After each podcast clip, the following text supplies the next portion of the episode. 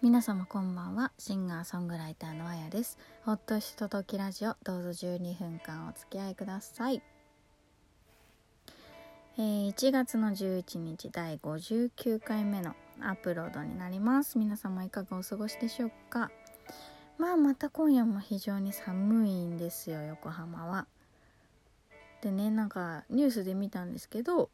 この20日間ぐらいね横浜とか東京あたりではね雨が降ってないんですって。確かに。もうなんかパリパリですよね世界は。目は乾くし唇もカリカリになるし。まあ、普段はほら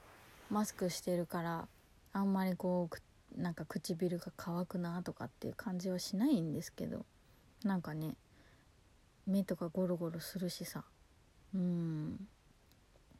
まあなんとなく週末に雨が降るらしいのでまあいいおしめりになるのではないかなと思っていますが。うんあとね寒さのせいなのかわかんないですけど私ぎっくり背中的なやつをやりました。っていうか痛いです今も。何なんだろうね。あの姿勢を決めたらそのままにしておかないと次に動く瞬間とかバキッてきて「はっ!」ってなる。なんかね私のあの行ってる針の先生からねよく LINE でこうメルマガみたいなの届くんですけどぎっくり腰とかあの急な痛みに注意ですみたいなのねよく送られてくるんですよこういう時。まさにそれをやらかした感じですね。まあこれ前に何ヶ月か前にやった時に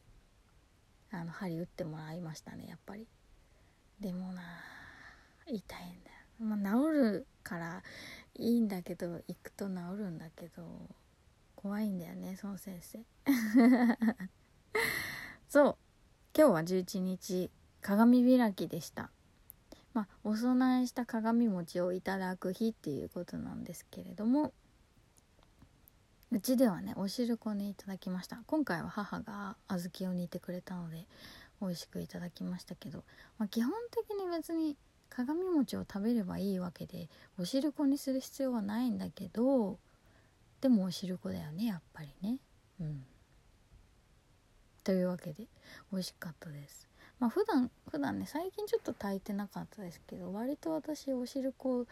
というか小豆好きなんで小豆炊いたりとかしてよく食べたりしてますけどね。うん。ちょっとまた小豆熱が上がってきましたね。小豆のおかゆとかもしたりしてましたよ。あとなんかこのラジオを聴いてくれている古い友人がね感想を送ってくれたんですけどなんかあのそういうそういうライフスタイル大事にしてる感じって言われてそういうわけじゃないんですけどね。なんかこう季節季節ごとのイベントみたいなのってなんか楽しくないですか、うんまあ、特に私にとっては食いしん坊だからねあのこの日は何を食べるといいらしいみたいなのとかは好きだからね。そういうのが中心になるんですけど。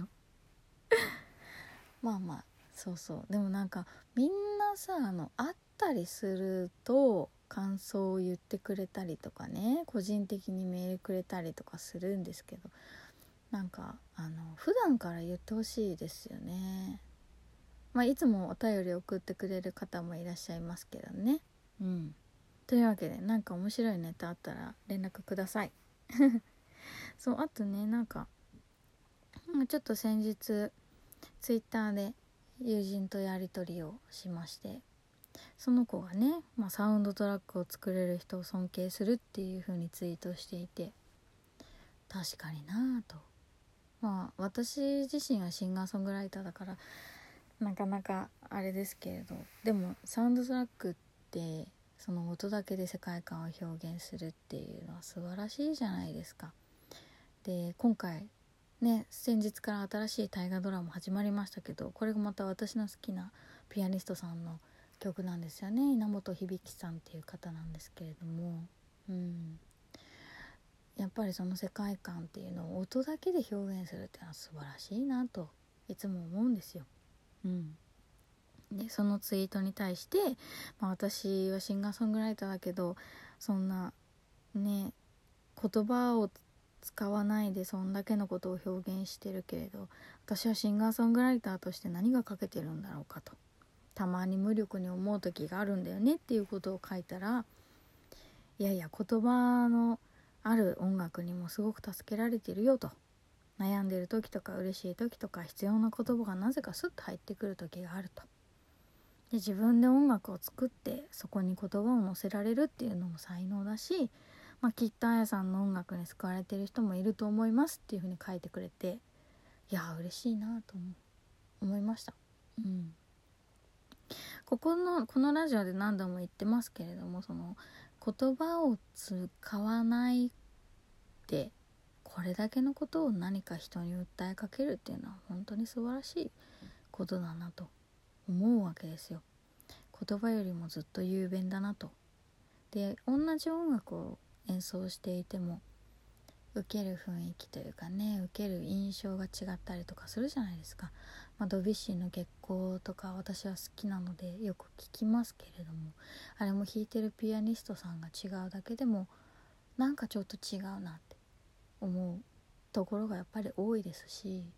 ねオーケストラの指揮者だって指揮を振る人が違うとまたちょっと違う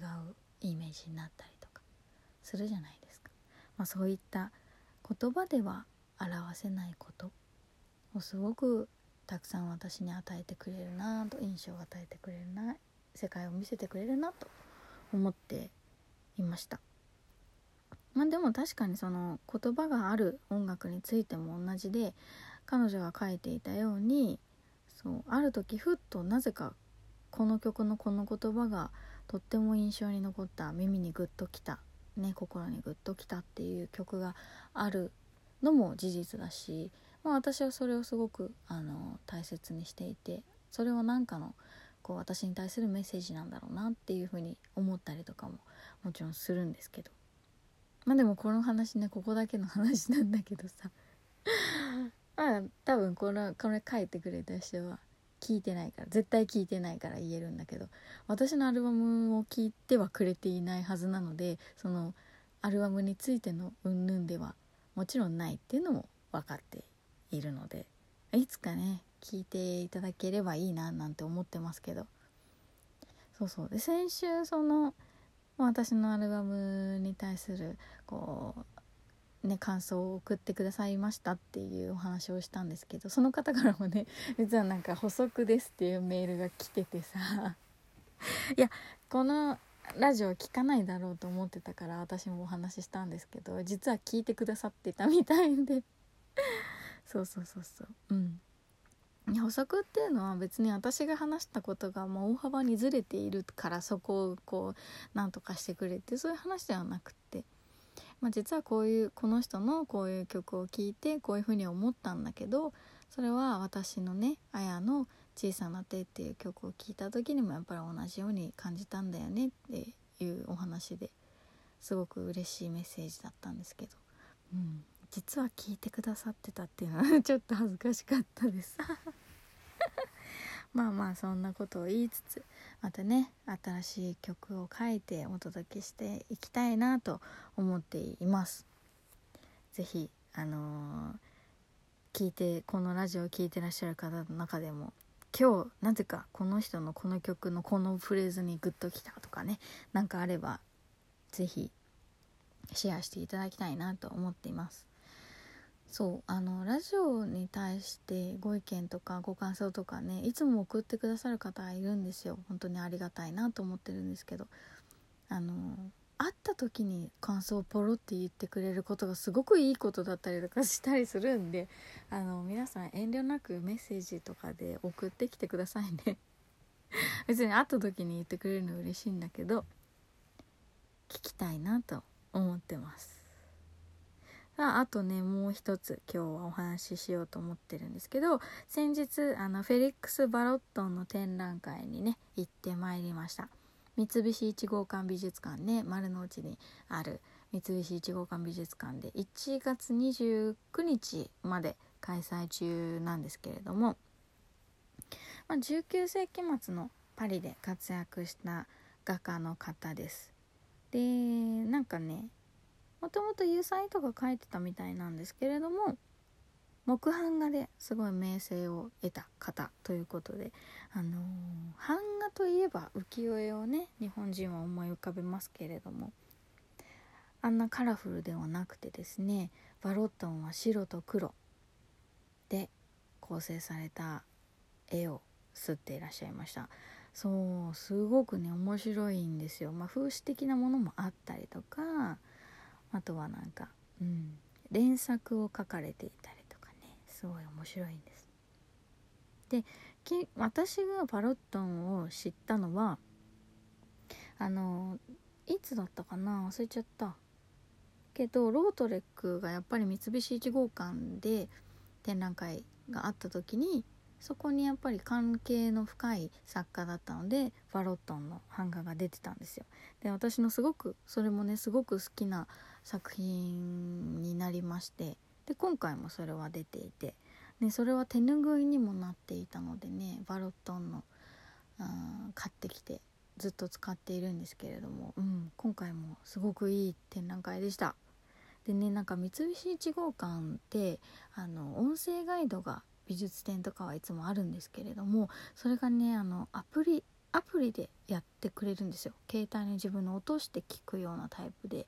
すごくね音のバランスとかが工夫されていて奥行きもあってでなんか遠ざかっていくとかあとなんか近づいてきたりとかっていうね音があったりとかしてすごくね面白いんですよ。